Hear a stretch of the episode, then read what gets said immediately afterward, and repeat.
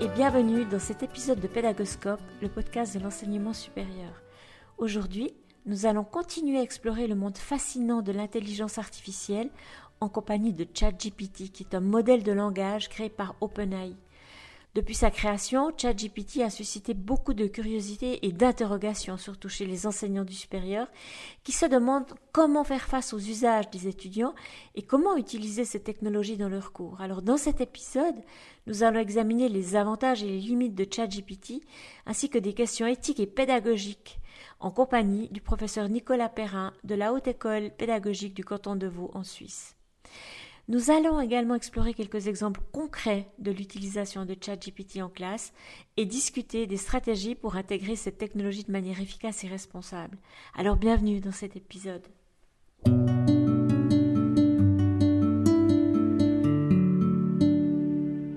Alors, on est content de vous recevoir à nouveau, Nicolas Perrin, pour parler, bien sûr, du sujet qui nous occupe tous, qui nous préoccupe tous dans l'enseignement supérieur, c'est ChatGPT. Alors, Peut-être un petit épisode qui m'est arrivé ce matin, un des collègues de mon école me dit finalement je ne peux plus leur demander les mêmes choses qu'avant. Je pratique la classe inversée et je leur demandais de solutionner un problème avant de venir au cours. Et maintenant, euh, ils le font en 30 secondes, même pas 20 secondes avec ChatGPT, ils ont des réponses parfaites. Donc je dois repenser ma manière d'enseigner. Alors, bonjour, bienvenue et voilà, euh, comment est-ce qu'on peut aider ce genre d'enseignants Mais je, je trouve cette introduction parfaite parce que à mon sens, il faut entendre et en même temps, il ne faut pas être alarmiste. Euh, mon propos, ce serait assez de voir finalement une chance dans la venue de ChatGPT parce que ça nous oblige à penser le processus et pas seulement le produit. On a souvent été attentif au produit et ce que, euh, ce que produisent les étudiants et pas forcément dans une logique de certification, mais est-ce que le produit est adéquat, est-ce qu'il répond aux critères qu'on s'est donnés, etc et on se pose pas vraiment la question du processus. Donc, j'aurais une, approche qui consiste à dire attention, ne jetons pas le bébé avec l'eau du bain, c'est-à-dire ne renonçons pas à produire des textes, parce que produire des textes, c'est malgré tout apprendre. Mais par contre, comment est-ce qu'on peut essayer de jalonner le processus? Comment est-ce qu'on peut, même si la machine a une place là au milieu, parce que ça je crois que c'est inévitable, comment est-ce qu'on peut essayer de s'intéresser au processus? C'est un monstre défi, c'est un monstre défi quand on a 150 étudiants, mais en même temps je pense que c'est une chance pour la formation. Oui, mais alors concrètement, comment amener des étudiants à produire des textes en s'appuyant sur l'aide de l'intelligence artificielle comme par exemple ChatGPT? Enfin, je dis comme par exemple, mais pour l'instant, euh, c'est que ChatGPT à peu près pour la production de texte. Et, laisser une part à l'apprenant, parce que pour nous autres enseignants, quand nous recevons des textes écrits de la part de nos étudiants et qui ont été produits par ChatGPT, eh bien, c'est pas simple d'arriver à trouver euh, euh, la source finalement. Oui. Alors, je pense qu'il y a deux, deux choses sur lesquelles on peut faire attention je précise aussi, j'essaye, hein, comme tout un chacun, je n'ai pas euh, trouvé toutes les solutions miracles. Mais une première solution, ça peut être d'apprendre aux étudiants à évaluer la pertinence des propositions de ChatGPT. Et c'est pas simple parce que je crois que trop souvent on confond utiliser ChatGPT pour produire quelque chose. Je suis informaticienne ou informaticien et je produis du code, mais je suis un expert, donc je peux tout de suite évaluer la qualité du code produit. Comment est-ce que je peux aussi apprendre à faire cela en apprenant, c'est-à-dire en étant un novice et je pense que là, il y a un travail qu'on peut faire, qui doit se faire pendant les cours ou Par exemple, j'ai produit un texte avec ChatGPT qui correspondait à une partie d'un texte euh, attendu pour euh, euh, une partie du processus de formation et on a analysé. On a analysé qu'est-ce qui était intéressant, qu'est-ce qui n'était pas intéressant. Ça a permis de, de débusquer un tas d'implicites dans l'écriture, dans les attentes en termes de structuration du texte et autres. Donc là, je pense qu'il y a déjà une chose que l'on peut faire autour de évaluer la pertinence. Et puis, il y a, je pense aussi une deuxième chose qu'on peut faire, c'est d'essayer de demander aux étudiants d'avoir un regard méta sur leur production. C'est-à-dire, par exemple, de montrer, d'expliciter comment est construite l'argumentation de leur texte. Ou bien de demander de faire des liens explicites en surlignant des parties du texte et en renvoyant au référentiel, euh, par exemple la grille de certification ou autre. Si par exemple j'ai un critère qui est celui de la cohérence du texte, quels sont les indicateurs qu'ils extraient du texte et qu'ils peuvent mettre en regard explicitement du, référentiel? Donc ce, travail du processus me semble être en tout cas réalisable euh, de cette manière. c'est intéressant comme approche. Mais ça sous-entend quand même que le chat GPT, puisque c'est de ça qu'on parle, n'est pas forcément toujours extrêmement pertinent dans ses réponses. Et donc, c'est bien là qu'il s'agit de, travailler. Alors, on voit bien que l'outil s'améliore de, génération, enfin de version en version. D'heure en heure, Peut-être. Euh, mais néanmoins, euh, finalement, c'est un, réflexe à avoir, quel que soit, euh, on, va dire, l'instance qui produit un discours. Est-ce que c'est un humain ou pas? Euh, Est-ce que c'est une ou un prof? Ou est-ce que c'est un une ou un expert? Même là, on peut se poser la question est-ce que c'est pertinent? Est-ce que c'est pertinent par rapport à mon besoin, c'est-à-dire à ce que je suis en train de faire? Ben, Ce regard-là, euh, c'est une chose d'être obligé de le travailler. C'est un défi parce que ça veut dire de facto qu'on est en train d'augmenter le niveau des attentes en formation. Euh, si je caricature un tout petit peu, le texte de ChatGPT brut, c'est souvent le texte que j'aurais accepté du bout des lèvres dans une certification. Eh bien là, on voit que euh, on va devoir euh, être plus exigeant, donc plus explicite sur ce qu'on attend.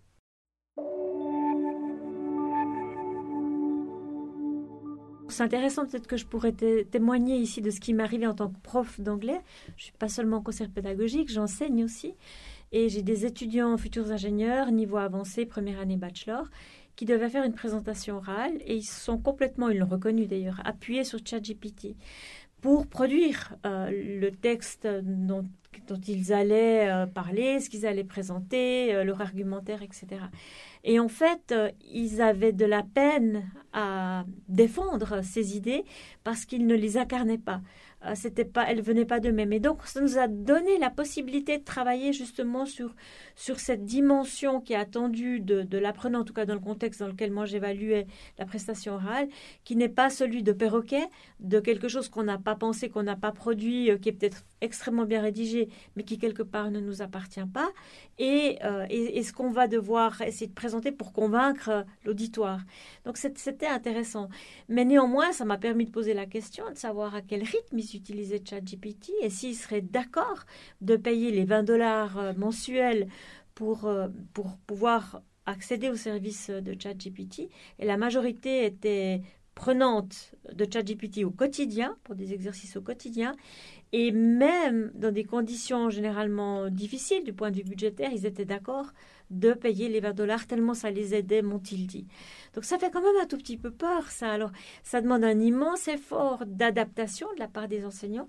Ça demande peut-être aussi une, un éveil hein, par rapport à, ce qui va être présenté, parce que on connaît le niveau de prestation habituel et quand on se rend compte que ce qui est présenté ne correspond pas à ce qui est attendu finalement, bah, ça nous met la puce à l'oreille et on peut interagir. Mais enfin, c'est pas toujours aussi facile. Et je trouve ton, euh, ton expérience très intéressante parce que on pourrait la lire en se disant bon alors ça veut dire que je dois faire attention à tout, je dois tout anticiper, etc. je pense qu'il y a une autre manière d'appréhender les choses. Toi, tu t'es retrouvé dans une situation où tu es surprise par quelque chose, enfin quelque chose. Les, conséquences de ChatGPT sont deviennent visibles. Ben ça, on va pas y échapper. On va pas arrêter de continuer à découvrir euh, des choses qui vont nous bousculer un peu. Mais justement, ce qui est intéressant, c'est de revenir ensuite au processus et de se poser la question, mais finalement, qu'est-ce qui s'est passé ou qu'est-ce qui pourrait se passer dans le processus? En l'occurrence, ces, étudiants ont utilisé ChatGPT pour produire un texte en vue d'une prestation orale. Souvent, quand on a une prestation orale, on a un texte. Euh, là, je suis en train de discuter avec toi, j'ai quelques mots sous le nez euh, auxquels je me réfère ou que je ne me réfère pas. Donc c'est intéressant de travailler quel texte pour quelle euh, place à l'oral, avec ChatGPT. Moi, ça ne me dérange pas.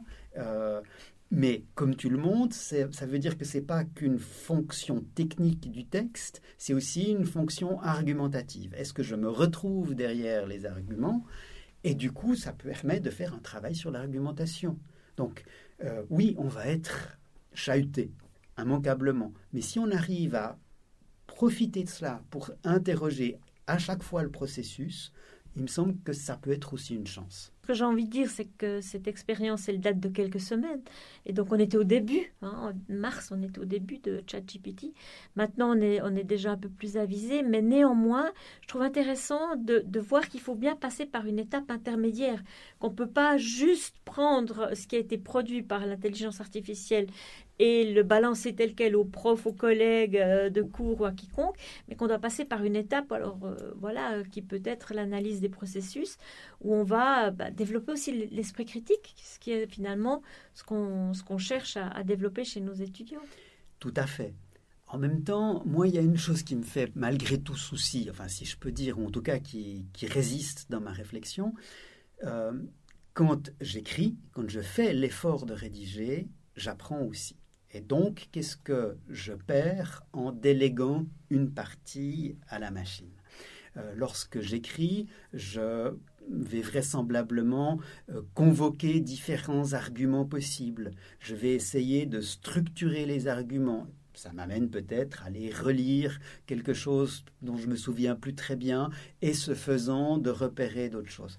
Et là, je pense qu'il y a à réfléchir euh, vraiment, qu'est-ce qu'on délègue à la machine Qu'est-ce qu'on ne devrait pas déléguer à la machine dans un processus d'apprentissage Et je pense que là, on a euh, de quoi se retrouver peut-être dans une année et demie pour voir où on en est. Parce que pour moi, ça, c'est un défi que j'ai encore de la peine à cerner. Oui, c'est intéressant ce que tu dis, hein, le journaling, vraiment l'idée de, de, produire des textes, euh, d'être, d'entrer dans des processus réflexifs, voire métacognitifs, euh, et de mettre par écrit avec ses propres paroles, ses propres mots, ce qu'on, ce qu'on a perçu. C'est peut-être une étape qui va manquer. Euh, des solutions, des pistes par rapport à ça? Ben, Peut-être que euh, ben, c'est pas si facile, mais est-ce que ça veut dire qu'une solution, ça pourrait être de, encore une fois, reconnaître l'existence de ChatGPT, de venir euh, en cours avec des productions et que ce sont ces productions qu'on retravaille? Euh, Je, m'amusais en, réfléchissant. Euh, je me disais, pour la certification, ok, je, retire l'idée qu'on doit surveiller, etc. Bon.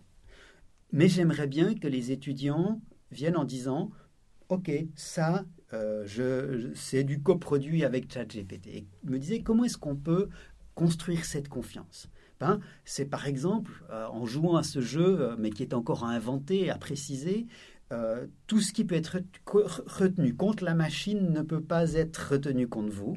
Donc ça veut dire montrer comment est-ce que vous avez produit du texte avec des prompts et on peut par exemple travailler sur l'intelligence du prompt et les erreurs potentielles de la machine et euh, dire, ben voilà, s'il y a des, des erreurs dans les textes que vous avez produits, si vous pouvez montrer que votre prompt était intelligent compte tenu euh, de, sa structuration. Hein, pour avoir un prompt intelligent, il ne suffit pas de dire dis-moi un paragraphe euh, qui. il faut énoncer la nature du paragraphe, il faut, hein, c'est tout, tout, ce travail du, de ce qui est en amont du prompt qui va donner le, genre de texte vraisemblable. Donc là, il y a peut-être tout un travail qu'on peut faire, euh, et ça me fait penser à Gaston Lagaffe qui essaye par tous les moyens échapper le fait d'aller distribuer du courrier et qui euh, court se cacher sous un bureau, monte sur une chaise, sur une armoire, etc. Et au bout du compte, il vient en disant Mais donne-moi s'il te plaît ce courrier, ce sera plus simple d'aller le déposer. C'est peut-être ça qu'on peut essayer de faire, c'est-à-dire d'essayer de s'engager dans ce travail, de voir ce qui est en amont, ce qui est en aval. Et puis, euh, peut-être qu'à un moment donné, on se dira Mais c'est plus simple de corriger, enfin de, de rédiger. Mais on aura pu entrer dans c'est quoi rédiger.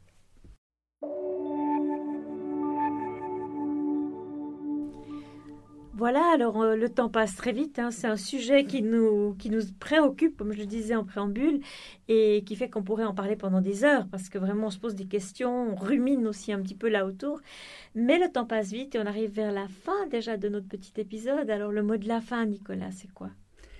Bah, Vraiment pour moi, L'irruption de l'intelligence artificielle, c'est un défi social. Ça, il faut pas le nier. Ça va être euh, un sacré, sacré choc à encaisser et, la société doit pouvoir se donner les moyens d'y faire face. Ça va être un énorme défi. Peut-être qu'au niveau de l'éducation, c'est notre chance, une fois encore, parce que ça nous oblige à repenser tout ce qui allait de soi, tout ce ce qui allait de soi peut être pour nous experts, et on oublie que les étudiantes et les étudiants ne sont pas forcément experts, ou en tout cas pas encore aujourd'hui. Donc, accompagnons-les dans cette construction de l'expertise.